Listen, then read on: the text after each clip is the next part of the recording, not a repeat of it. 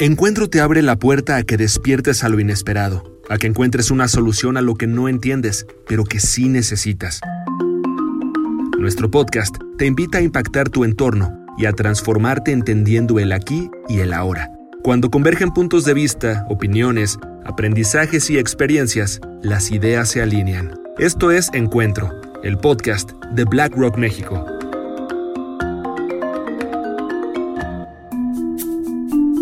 Hola a todos y bienvenidos a este episodio de Encuentro, el podcast de BlackRock. Soy Álvaro Bertis, director de estrategia en BlackRock y moderador de este espacio al que les doy la bienvenida. En este episodio hablaremos del sistema de pensiones y cómo se traduce ello en nuestro futuro. Hoy contamos con la participación de Carlos Noriega, titular de la Unidad de Seguros y Pensiones de la Secretaría de Hacienda y Crédito Público, y quien mejor que nadie puede platicarnos del tema considerando su amplia experiencia. Bienvenido, Carlos, ¿cómo estás? Mucho gusto estar con ustedes, una gran oportunidad. No, encantados, encantados de tenerte. Y queríamos arrancar este podcast encuentro con la siguiente pregunta. Mucha gente habla de que nos encontramos en una crisis del retiro, ¿no? No solo en México, sino a nivel global. ¿Nos podrías platicar de cuál es tu perspectiva, de qué nos ha traído hasta este momento? Sí, con mucho gusto. México es un país que ha tenido una transición demográfica muy acelerada. ¿Qué quiere decir eso? Que el envejecimiento de la población de México ha ido más rápido que en los países más avanzados como Europa, como Estados Unidos. Esto se debió a que los, las innovaciones médicas que disminuyeron rápidamente la mortalidad infantil y que permitieron prolongar la vida, desde la disminución de la tasa de fertilidad en el país, que fue, eh, digamos, también muy significativo, hace que México transite de una población eminentemente joven a una población tan vieja como los eh, países más avanzados en un periodo de 100 años, lo que en Europa llevó probablemente entre 300 y 400 años.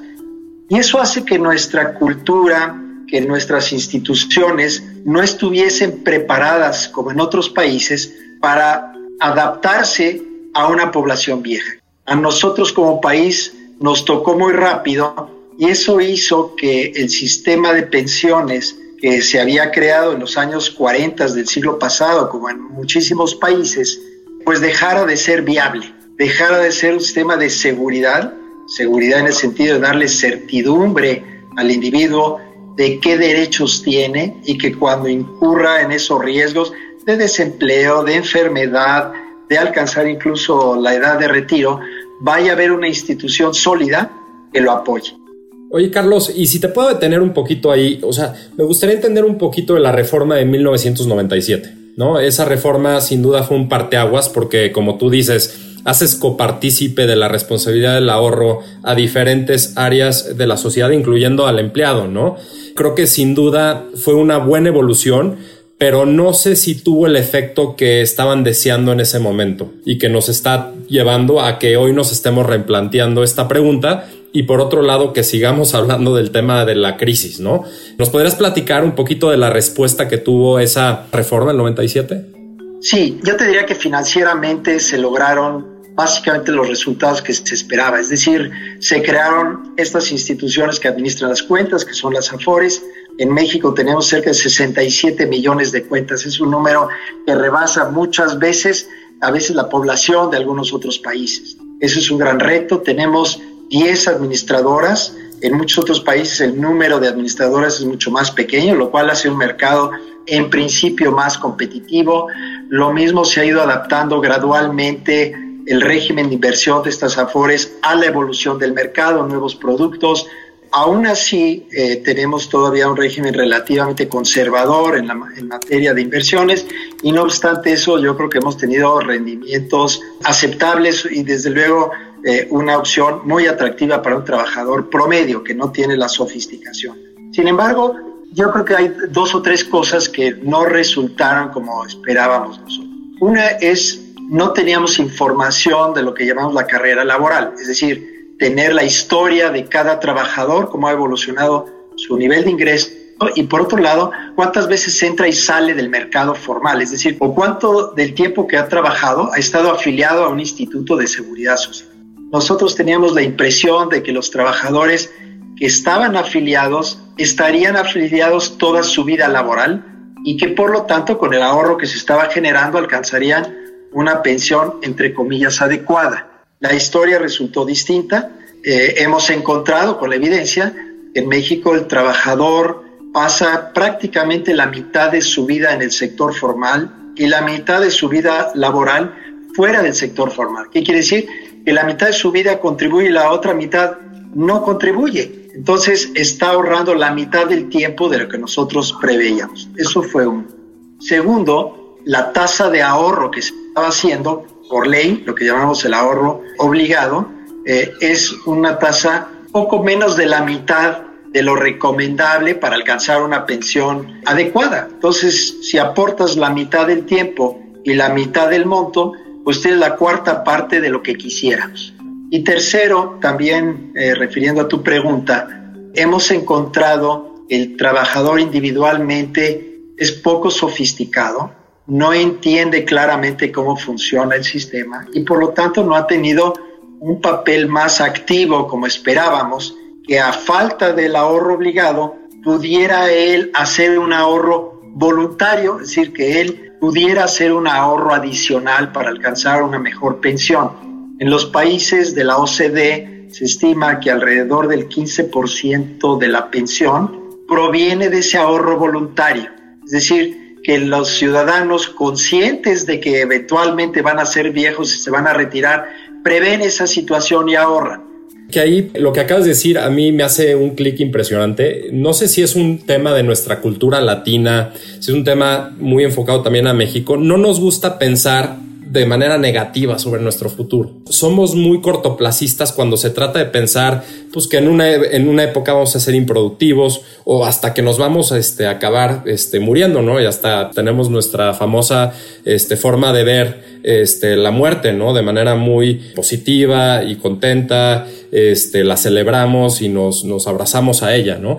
Pero creo que eso afecta mucho en, en la manera en que vemos el retiro. O sea, yo sí veo cómo los jóvenes el día de hoy no dicen, oye, no estoy anticipando lo que pueda vivir cuando tenga 70, 75, 80 años, ¿no? Están viviendo el presente, están pensando en qué coche se compran, dónde van a vivir, si se van a vivir con la novia, este, en otras 38 cosas, ¿no? Pero sí veo que nuestra demografía sí afecta el tema de la conciencia este, al respecto, ¿no? Hay una forma que el otro día encontré de explicar todo esto y decíamos, los jóvenes cómo ven el riesgo, Entonces cuando eres joven y cuando, cuando estás creciendo, sobre todo cuando manejas, ¿no? Y el coche pues, son los que le meten a todo, ¿no?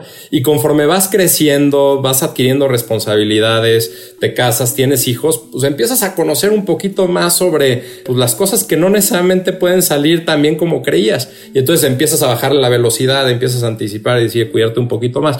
Siento que se puede traducir mucho esta analogía a lo que estás comentando, ¿no? Entonces, algo que sin duda va a ser muy importante y, ojalá nos puedas platicar también es cómo logramos difundir y cómo logramos llegarle a los jóvenes, ¿no? Sobre la importancia de decir, oye, no te esperes al ahorro este, obligatorio que va a través de las afores, sino agárrate el ahorro voluntario o agárrate mecanismos de inversión que te puedan ayudar a lograr ese nivel de satisfacción en el futuro, ¿no?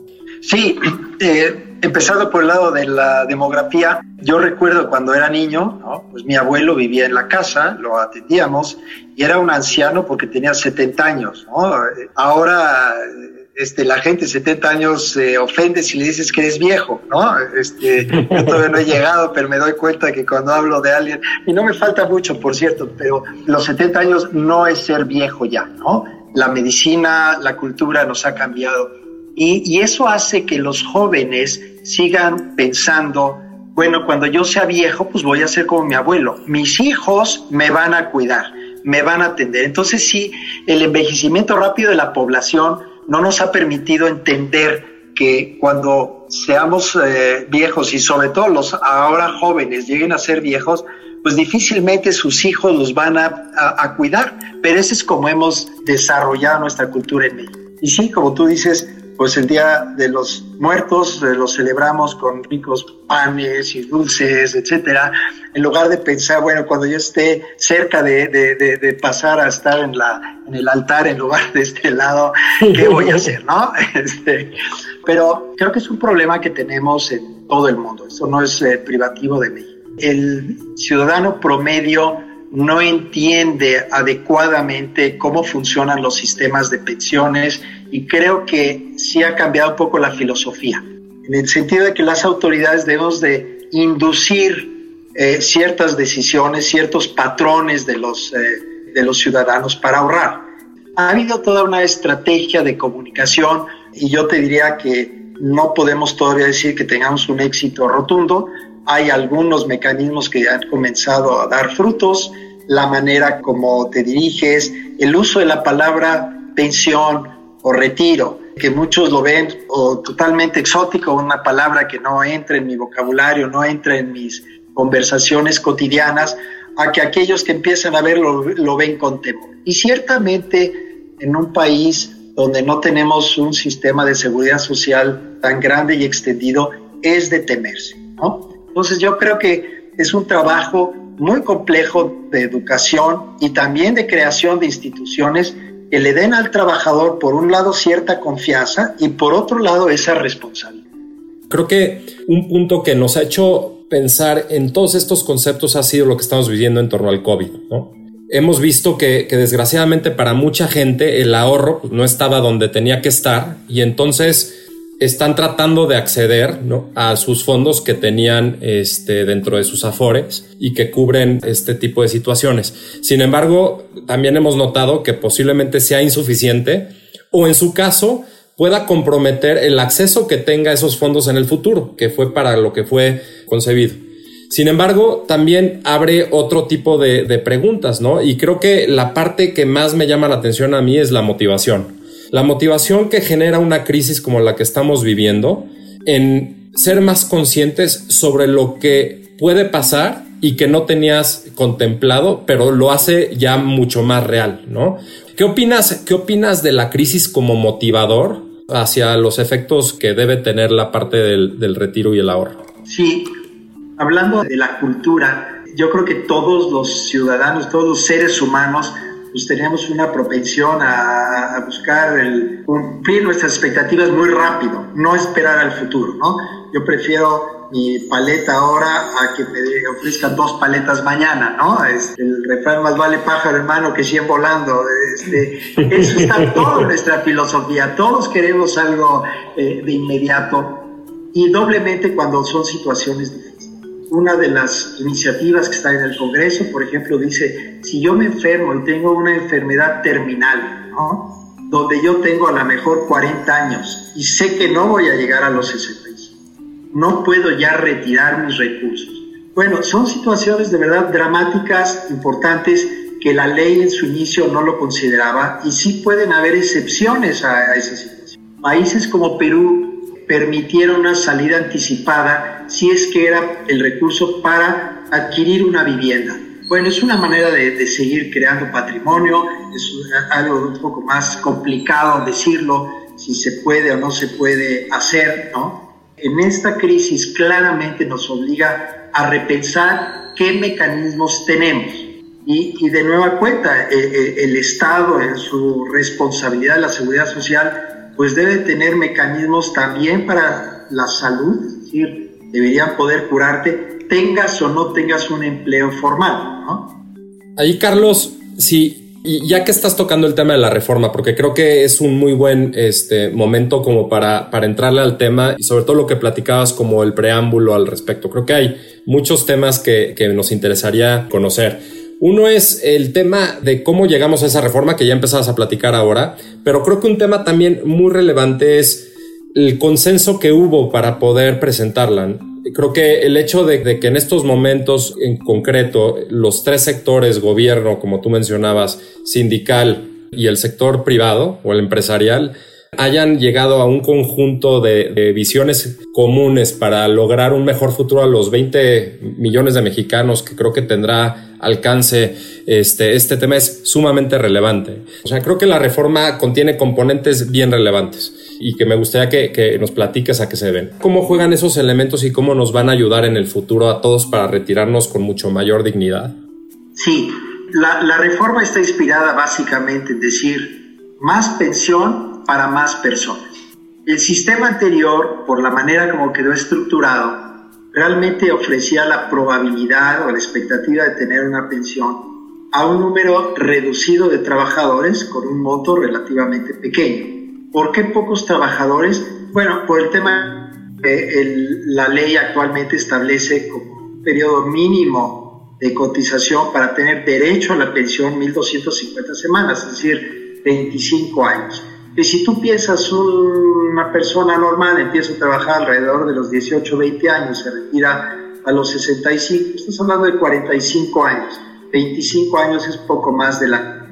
Tristemente en México eso es ya una primera barrera, de manera que el sistema de ahorro para el retiro se volvía nada más un sistema de ahorro, punto, no para el retiro. Es decir, el día que me retiro me regresa mi ahorro, pero no tengo una pensión, no tengo la seguridad de que tendré un ingreso durante mi retiro. Entonces, esa era la primera barrera que había que romper. Si bien es cierto que, que puede seguir siendo debatible si 25 años es muy poco o es mucho, para la realidad mexicana tristemente es mucho. Entonces, para que más trabajadores tuvieran acceso a eso, había que reducir la barrera de los 1.250 y reconociendo, eh, digamos, las falencias del sistema eh, actual, se reduce temporalmente a 15 años, subiendo gradualmente hasta los 20 años. Entonces, se reduce esto para rápidamente dar un acceso mayor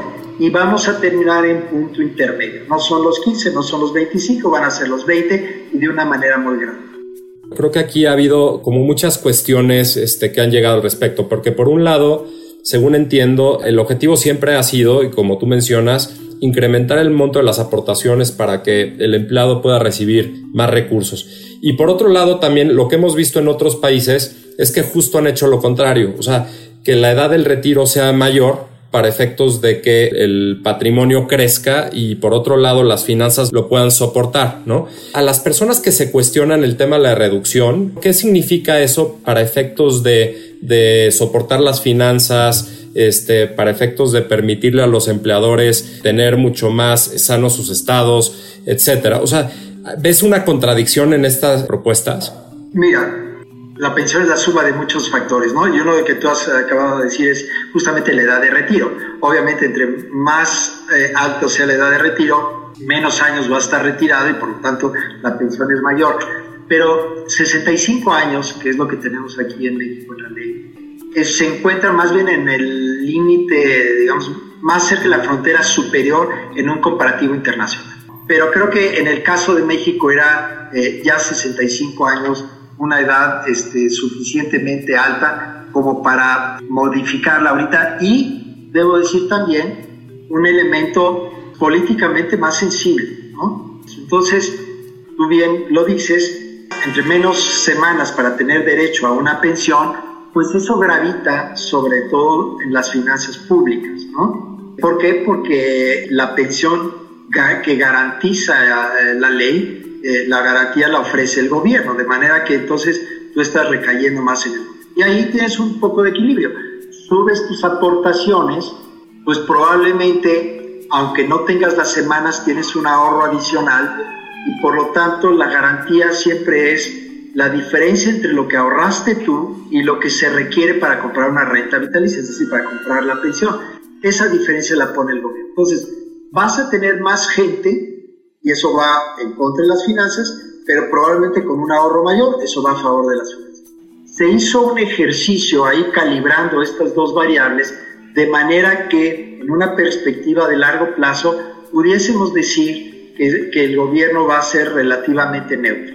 Y, y, soy preciso en esto.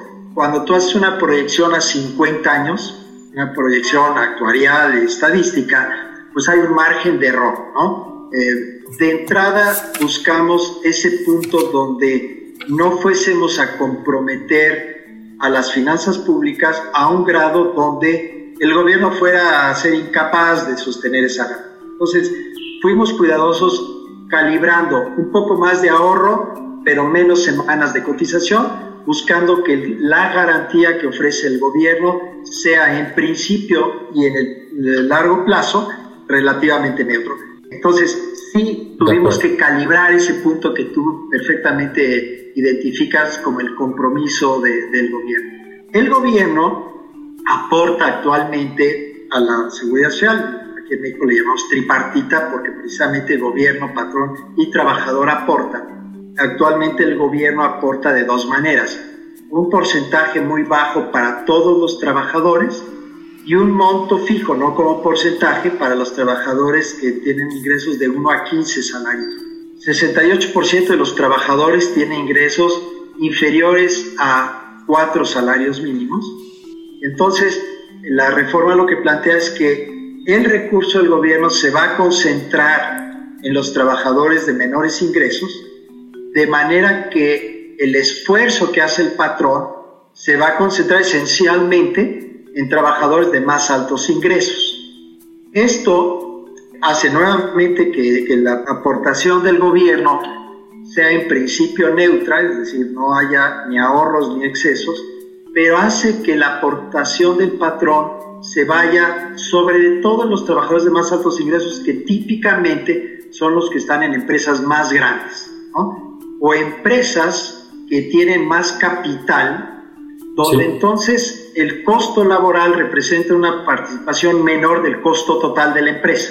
Son empresas que en principio tendrían una mayor flexibilidad para aumentar sus costos laborales, ¿no? Frente a las empresas más pequeñas, que aquí en México son el noventa y tantos por ciento de todas las empresas que tienen menos de cinco trabajadores y que casi siempre esos trabajadores están en este rango de uno a cuatro salarios. Entonces, esta reforma lo que busca es que las empresas pequeñas, estoy tipificando, ¿no? O sea, siempre hay de todo, pero las empresas típicamente pequeñas, que típicamente emplean a trabajadores por menos salarios, no se vean obligadas o a despedir al trabajador o a falsear la información y pagarles este, con menos salarios y por lo tanto de alguna manera no cumplir plenamente con su responsabilidad. Claro. Nos preocupa mucho también el tema de la informalidad. Que es eso otro gran tema, ¿no? Porque hay mucha gente que lo que ha dicho es, oye, como están incrementando el monto de las aportaciones con una carga muy importante al empresario, ¿no? Entonces el empresario se va a ver obligado a recortar su planta y eso a su vez incrementa la, esa informalidad, ¿no, Carlos? Creo que ahí también hay un mito que tenemos que tocar. No sé qué, qué nos puedes platicar también ahí. Mira, eh, dos cosas eh, quisiera comentar. Primero, eh, la informalidad es resultado de muchas variables. Una de ellas es el diferencial entre el costo laboral para el patrón y el ingreso para el trabajador. Los impuestos y la seguridad social, que muchas veces se equiparan a impuestos, hacen más grande esta diferencia. Entonces, eh, ese es el incentivo que tienen los patrones y trabajadores a evadir la seguridad social y entonces emplear de una manera informal. Pero esto es cierto en la medida en que el trabajador y el patrón lo ven como un impuesto. Pero cuando el patrón y el trabajador, sobre todo el trabajador, reconoce y entiende que las aportaciones a la seguridad social es una manera de pagarle el sueldo, pero pagárselo en servicios, no en dinero. Y en servicios, algunos que puede usar cotidianamente, como puede ser la guardería, y otros que son contingentes a que me quede desempleado, a que me enferme o a que llegue a ser viejo y no tenga otro ingreso, entonces el trabajador, si lo reconoce como tal, no lo vería como una carga y por lo tanto está más dispuesto a trabajar aún con este diferencial. Y eso eh, eh, regresa al tema cultural, ¿no? Es decir, en la medida en que el trabajador entiende que la seguridad social es parte de sus derechos, pero también es parte de la retribución que está recibiendo eh, como resultado de, de, su trabajo, de su servicio que está prestando al patrón, entonces eso debe de ser menos. Entonces, creo que regresamos a un tema de educación, de educación financiera, de cultura del retiro, y que debe ser de los dos lados, el patrón y el trabajador. En ese eh, sentido, yo, yo creo que esta modalidad que hacemos para que las empresas no le representen al patrón una carga adicional a la que tenemos ahorita, se origina o nace precisamente de no crear un incentivo a la informalidad. Esto tenemos que complementar entonces también con una estrategia de educación, que el trabajador entienda. Y creo que eso nos lleva quizás al punto, yo te diría, interesante y peculiar de esta reforma.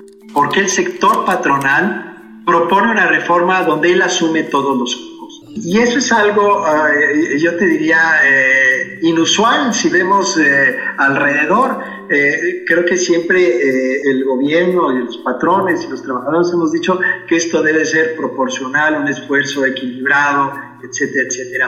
Yo aquí veo quizás tres razones por las cuales los patrones ofrecieron esto. En primer lugar, yo creo que el sector empresarial sabe que un sistema de pensiones eh, caduco o, inviable financieramente va a llevar eventualmente a una decisión desordenada del gobierno que va a tener que subir impuestos.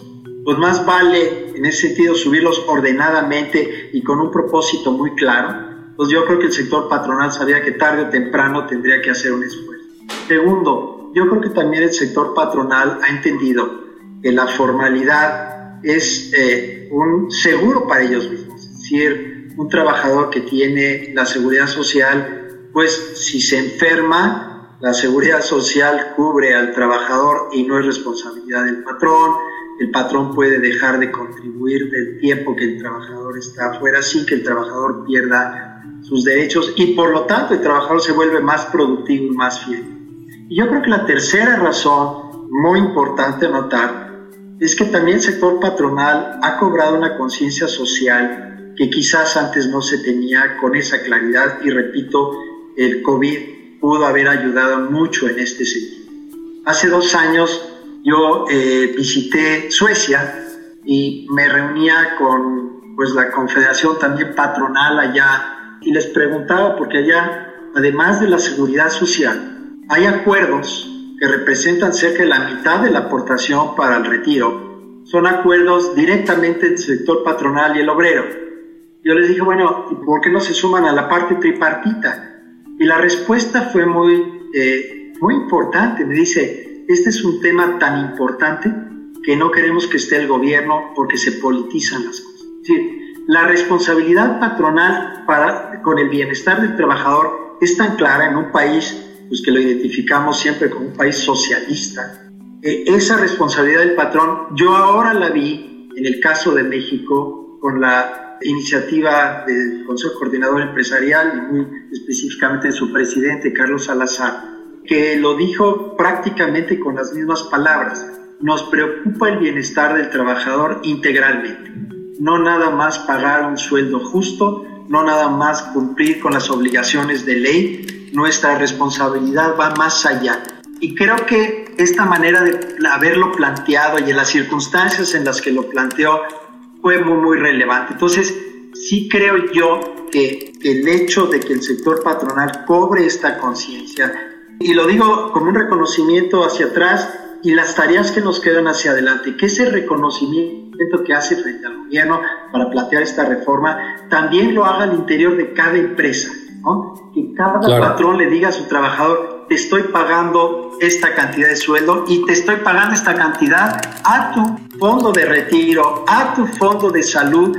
Sí creo que estamos haciendo un cambio muy, muy sustantivo en hacer desde las AFORES verdaderamente un instrumento que piense los trabajadores de largo plazo.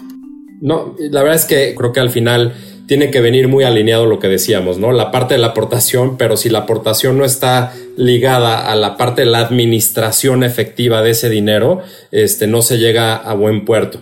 Oye, Carlos, y, ya estamos llegando al final de este podcast. Sin embargo, no quería terminarlo sin antes preguntarte dos cosas. Uno es, ¿Qué mensaje le mandarías, por ejemplo, a todos los jóvenes que están escuchando, ¿no? Y que como platicábamos, este, no han pensado en este tema y por otro lado, ¿cómo podemos sumarnos, no solo como personas físicas, sino también como entidades como Black, etcétera, a beneficiar y para crecer el, primero la educación financiera, que creo que es el propósito también que todos tenemos aquí y por eso estamos platicando, pero segundo también para el desarrollo financiero y el futuro de todos los mexicanos. Mira, tú dices bien que un joven está pensando, y sobre todo los millennials, ¿no? Eh, más que tener patrimonio, en, gozar de los servicios. Ahorita es comprar un teléfono, pero probablemente en el futuro sea ni siquiera comprarlo, rentarlo, ¿no? Rentas un coche, rentas una casa, este, para poder vivir, digamos, del flujo debes de, buscar esa certidumbre de largo plazo. Es decir, que el joven vea, que le dedique un ratito a pensarse a sí mismo en el, en el largo plazo. Para poder gozar plenamente el corto plazo, tenemos que tener asegurado el futuro. Si no tengo asegurado el futuro, mi goce de consumir en el corto plazo se puede ver afectado de inmediato. Yo pierdo el empleo y pierdo todo. ¿no? Las afores o el ahorro para el retiro es la manera de darle esa continuidad a mi capacidad de disfrutar en el corto plazo. Entonces, creo yo que los jóvenes deben de, de pensar un poquito más en su recurso con esta visión de prevención. Los jóvenes, como tú decías, le aceleran más eh, en el coche eh, que los viejos. Los jóvenes a lo mejor se desvelan más que los, que los viejos. Creo yo que, que, que se disfrute no debe de disasociarse de ser un poquito más conscientes no, no usaría la palabra responsables, conscientes simplemente, y que vean, la verdad es que el sistema financiero ahora ofrece vehículos, instrumentos, mecanismos prácticamente para la necesidad de cada individuo. Yo soy agricultor y tengo ingresos tres meses al año. Bueno, pues en esos tres meses, ¿qué voy a hacer para que pueda vivir durante todo el año?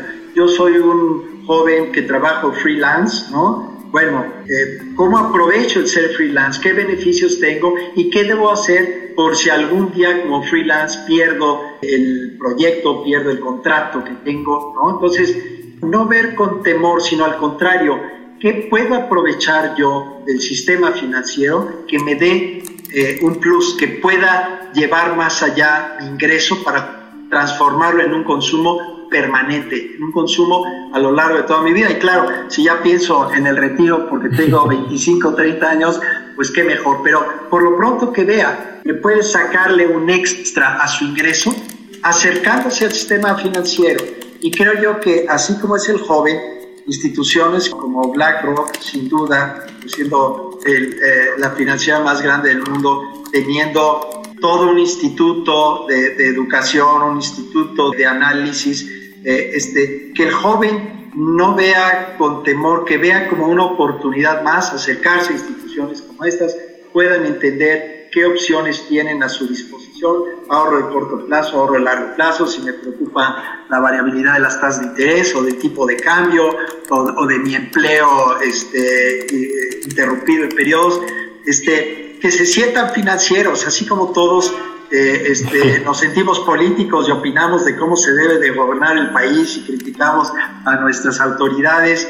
Y también ahora todos nos hemos vuelto médicos en el COVID y ya sabemos exactamente cómo opera el virus, pues que hagamos lo mismo en la parte financiera, que nos interesemos y hablemos que si la tasa de interés me ayudó y que si subió el precio del oro me perjudicó, si divirtámonos aprendiendo. Eh, creo que ese concepto de, aprendizaje, disfrutando en el sector financiero puede ser maravilloso.